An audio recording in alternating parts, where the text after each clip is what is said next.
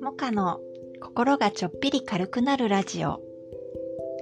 お聞きいただきありがとうございますこの放送は子育て中の専業主婦モカが一日の終わりにちょっぴり心が軽くなるようなお話をあなたにお届けするチャンネルです。今日もゆるりとお付き合いくださいね。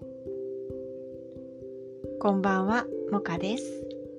昨日はこのラジオの方向性が迷子になっているというお話をしましたが、引き続き一日の終わりに聞いてほしいラジオということでお届けしようと思います。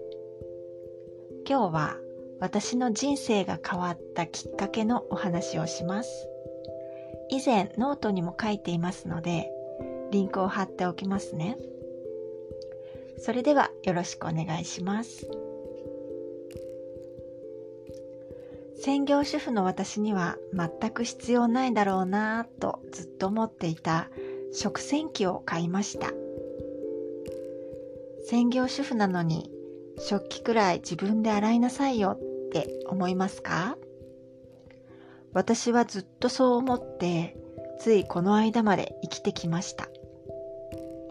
専業主婦の私は家事をするのが仕事なんだから。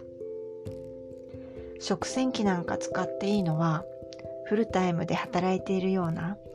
忙しいワーママだけでしょと。だけど思い切って食洗機を買いました。そしたら私を縛り付けていた思い込みの鎖が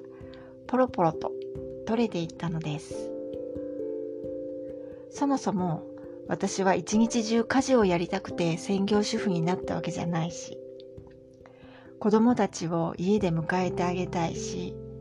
やらなければいけない家事があるから専業主婦として家事を担っているだけ専業主婦という枠の中に無理やり自分を押し込まなくてもいいですよね。家事は機械にお任せして自分の時間を作ってもいい。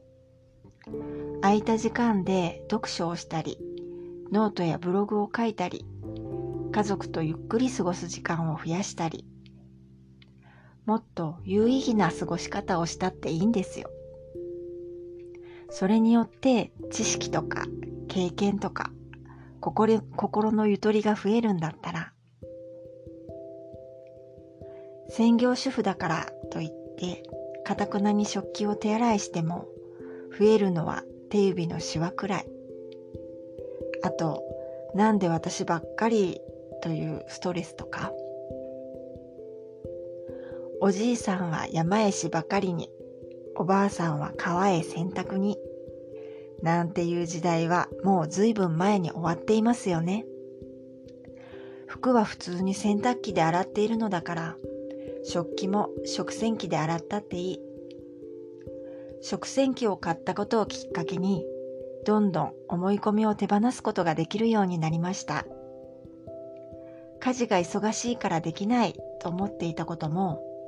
家事を減らせばできるよねという思考に変わっています。人生は短いのだから自分のやりたいことをやろう